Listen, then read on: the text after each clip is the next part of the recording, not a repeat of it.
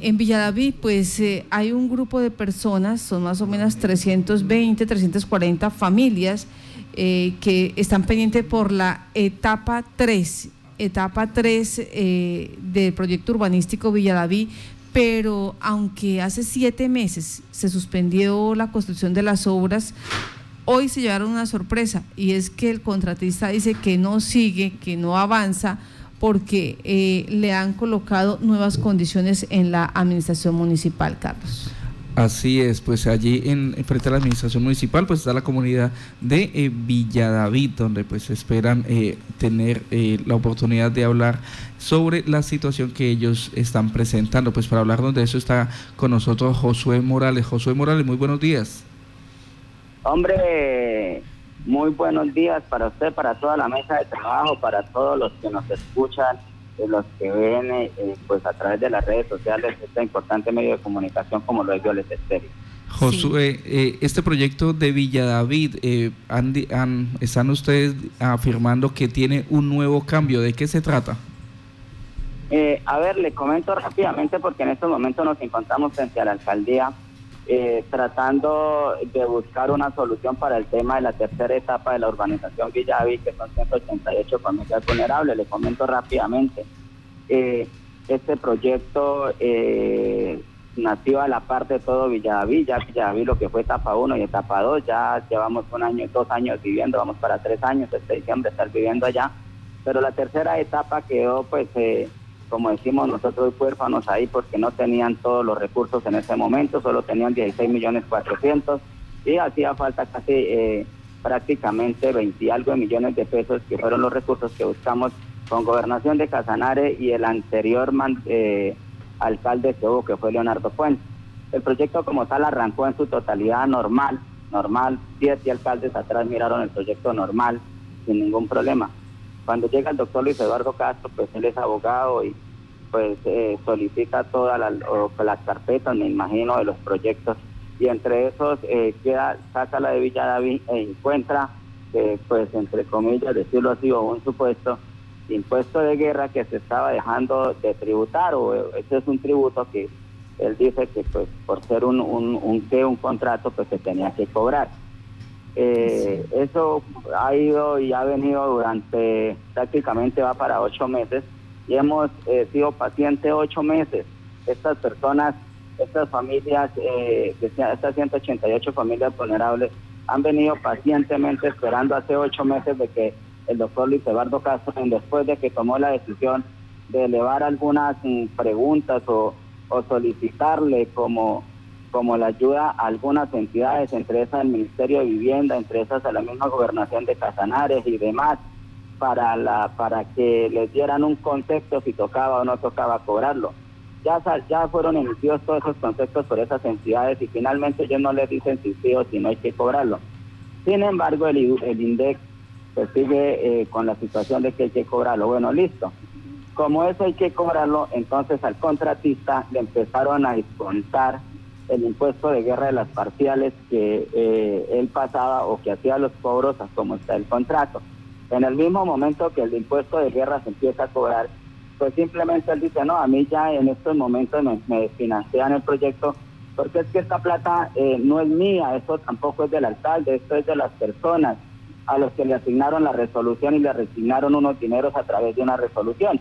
Y aclaro, esa plata de los que quieren sacar del impuesto de guerra del proyecto, eso no es del alcalde, eso no es del IDURI, eso no es del contratista, no, esto se lo asignó el Estado a través de una resolución a todos los usuarios, o sea que eso es de los usuarios. Al descontar el impuesto de guerra al proyecto, como ellos lo están haciendo en este momento, pues simplemente ya no le están quitando al contratista, sino a Carlos, a Marta, a María, a todos ellos, de lo que le asignó el Estado, de los 300, de los 36 eh, millones y algo eh, que el Estado le asignó, entonces ya no tiene esa plata, sino ya tiene menos 3 o menos 4 millones de pesos cada uno. Entonces ya el contratista como tal eh, dice, no, a mí ya me financian el proyecto y ya la casa María, Carlos o a Josué, yo ya no se la puedo hacer con esa plata porque la casa vale tanto. Josué. Entonces él paró ese proyecto desde entonces hace siete meses, va para ocho meses y no hemos podido encontrar las soluciones. El alcalde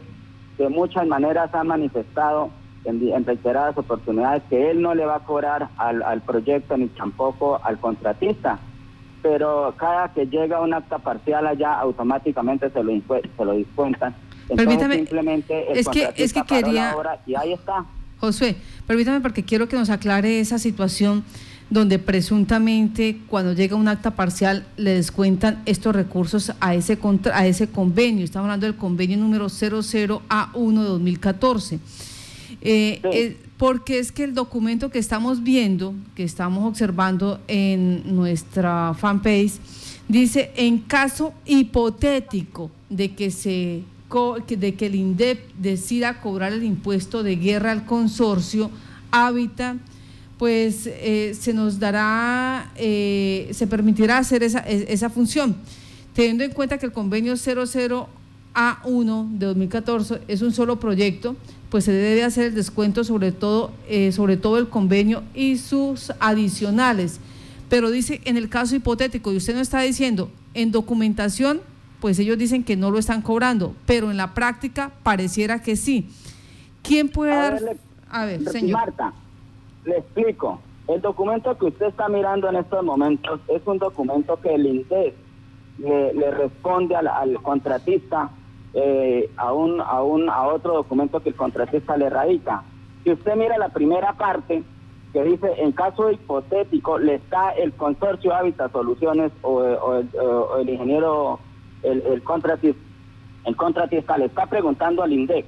que si en caso hipotético se va a cobrar el impuesto de guerra, que se lo digan claro y espontáneamente sobre qué etapa se lo van a cobrar. Porque estaban en la duda porque no sabían cuánta plata era lo que había que descontar del proyecto del impuesto de guerra y teniendo en cuenta que ya hay una etapa liquidada de allá de Villa David, como el proyecto no son 188, el proyecto son 653, sino que en este momento se está ejecutando la 188. Entonces el INDE le contesta más abajito y le dice, teniendo en cuenta que el consorcio Habitat, el consorcio eh, que, disculpe, teniendo en cuenta que el convenio 00A1 del 2014 es uno solo, proyecto se debe hacer el descuento sobre el convenio y sus adicionales, o sea, sobre todo, le están diciendo al contratista y le está respondiendo la parte de arriba donde hace la pregunta el contratista y en la parte de abajo es donde le contesta el INDE y le dice, no es hipotético, no, le dice, el, el, se le va a descontar no solamente de una etapa, se le dice se le va a descontar de todas las etapas y sus, adicionales. ¿Qué, ¿Qué, conlleva esto, Martica? Que ya cuánto nosotros llevamos en la eh, primera etapa, segunda etapa, que son 300 familias, y a ellos no se les descontó el impuesto de guerra y va a pagar el pato la última etapa que son 188 familias, ¿sí me entiende? Sí. Entonces, Ahí era donde nosotros decíamos, si usted viene y mira unas pancartas acá que las personas muy acuciosamente han hecho, no entendemos por qué el doctor Luis Eduardo, eh, con tanto conocimiento en el tema pues del derecho, él, él, a través de LOCAS, el año pasado, el año antepasado, cuando él era secretario de planeación, cuando el señor Marco Tulio Ruiz fue gobernador, fue delegado Luis Eduardo Castro para que votara uno acá y revisara el proyecto que era las 300 familias eh, vulnerables. ¿Y qué pasó? En ese momento él votó, revisó el proyecto y miró que el proyecto estaba bien, jurídicamente, económico, presupuestalmente, estructuralmente, y votó a favor. Yo no entiendo por qué ahora dice que está mal. ¿Sí me entiende? Entonces, acá abajo, reitero nuevamente, le están confirmando al ingeniero Luis Fernando Escobar o al contratista que efectivamente le van a cobrar y no el impuesto de la tercera etapa nomás, sino que tienen que descontarles de todo el proyecto y sus adicionales, teniendo en cuenta que los terraceos dentro del contrato no estaban. Y eso fue un otro sí que se hizo 907 millones de pesos cuando eh, arrancó el proyecto porque las casas no tenían ese terraceo, iban a quedar enterradas. Recordemos que iniciando el proyecto ustedes me colaboraron a través de ese medio de comunicación y algunas casas que se habían estaban en su construcción, unas poquitas, eh, tocó eh, demolerlas y arrancarlas de cero hasta que después se hizo el terraceo. Y, y ahorita cuando llega nuevamente este tema de, la, de los señores de la tercera etapa, volvemos al tema del terraceo porque dentro del presupuesto está solamente la construcción de la casa, pero no esos terraceos. Esos terraceos, esas platas para esos terraceos salieron del rendimiento financiero de la fiducia que tenían ellos allá en el banco. Entonces, eh, imagínate, no solamente le van a cobrar de lo que era normalmente, lo que les entró normalmente ellos a una resolución, sino lo que se ha, ganado esa platica ya en esa fiducia, también les dice que le van a descontar de eso.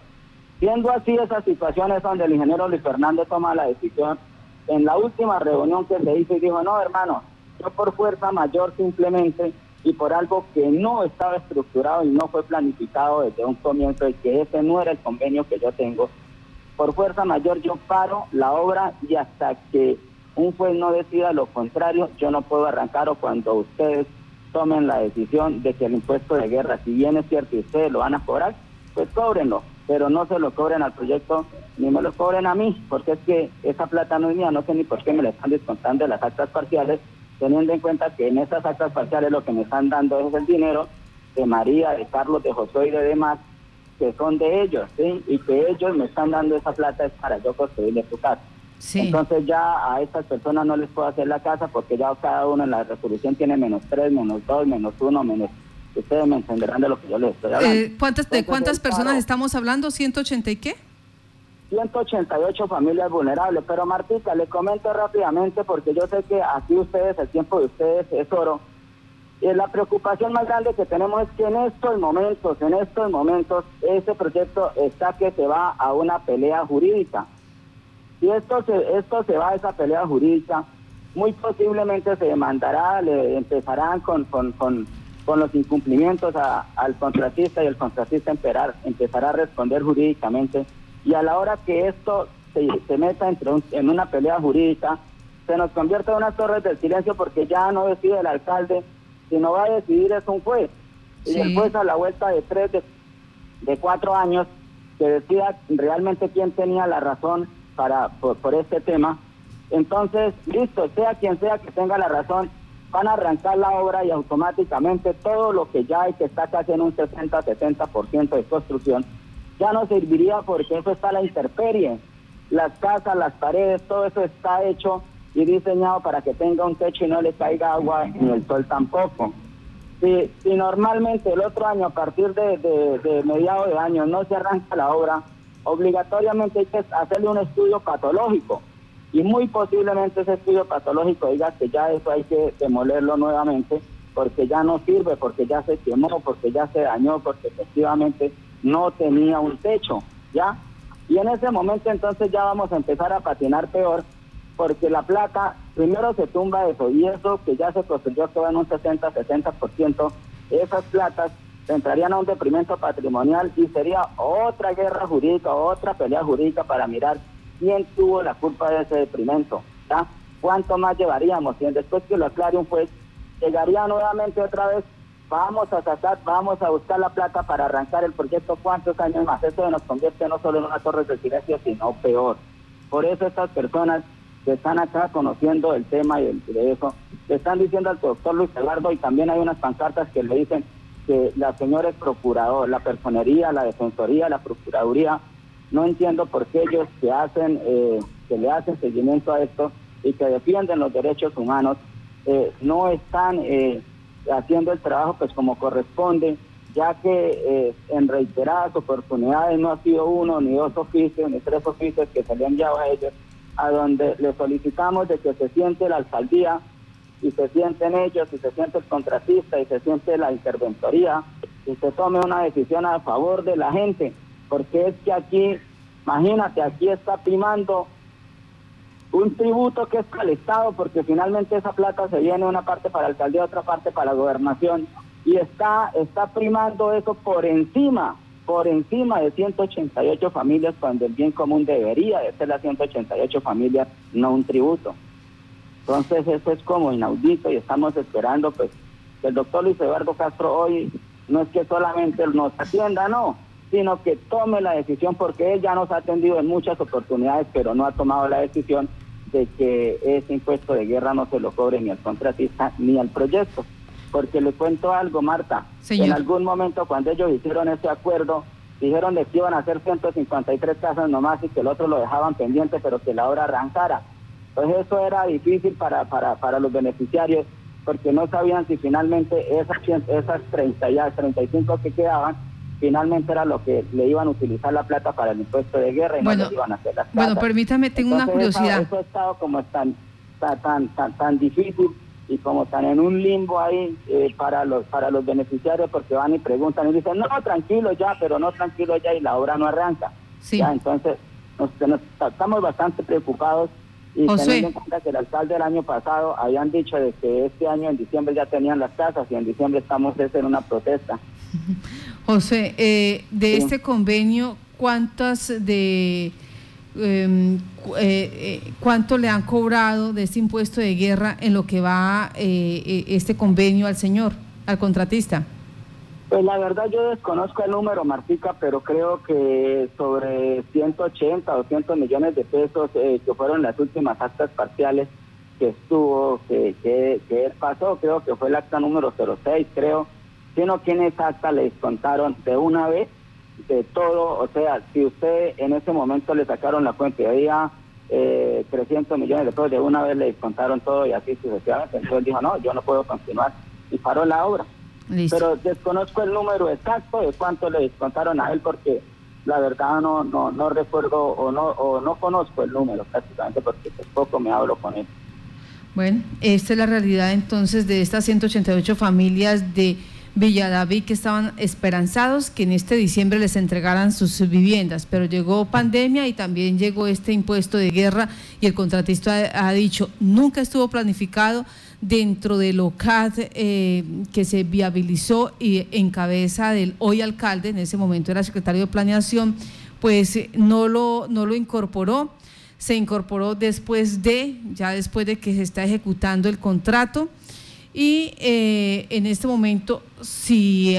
te siguen descontando esos recursos, pues el proyecto queda desfinanciado y no se puede cumplir con las 188 viviendas. Por eso la comunidad está al frente de la administración municipal para saber qué decisión toma el señor alcalde Luis Eduardo Castro. Josué, pues muchas gracias por contar lo que está pasando. No, muchas gracias a usted, a los medios de comunicación que es la voz de todas las personas que están aquí presentes el día de hoy. Pues ustedes saben de que los medios de comunicación para los líderes sociales, eso es pulmón derecho prácticamente. Entonces, agradecido con ustedes, aclaro algo. Tratamos de no sacar más de 30 personas. Yo les decía, no, hombre, más de, no saquemos más de 30, pues siendo responsables con el tema de pandemia y de COVID que está hoy en día. Y no queremos como, como ser irresponsables en ese tema pero estas personas están dispuestas, no solamente estas 30, sino muy posiblemente, yo sé que más tarde estas personas va a ser difícil sostenerlas sobre 30, pero van a, permanecer aquí,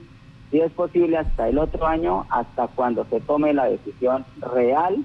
de la solución de, la tercera etapa. De lo contrario, ellos dicen que no se van a ir de acá. Entonces, eh, vamos a esperar a ver cuándo cuando eh, se toma esa decisión y si vamos a tener el acompañamiento de las entidades de control, como es Procuraduría, como es la Personería y la Defensoría del Pueblo, el cual necesitamos en este lugar. Martica, que tengan un buen día y para sus oyentes, hombre, una feliz Navidad y qué bueno que ustedes ya tienen sus casitas, que todo eso, que están felices, bueno, están felices por el tema de la pandemia, pero bueno, mientras haya vida hay oportunidad. Que tengan un excelente día. Mientras haya, haya vida, dijo José, mientras haya vida, habrá esperanza. Bueno, vamos a ver. Eh, ¿Qué sucede hoy? Vamos a estar pendientes también de la veeduría ciudadana, pendientes de la administración municipal del doctor Luis Eduardo Castro mm, para que eh, responda sobre eh, esta petición que están haciendo estos ciudadanos, 188 ciudadanos allí. ¿Cómo fue que se articuló este mm, nuevo ítem en este convenio? Donde se habla del impuesto de la guerra o por qué se olvidó en su momento, por qué se pasó por alto cuando se estaba viabilizando el OCAD, donde se estaba estructurando todo el proyecto para las más de 600 familias donde quedan pendientes 188 y donde parece que ellas pues van a, sufrir eh, esta eh, mm, digamos irregular planificación no se hizo cuando tenía que hacer y ahora pues está cobrando y la falta de planificación pues está dejando en riesgo que no se le pueda cumplir con la cuestión de algunas viviendas.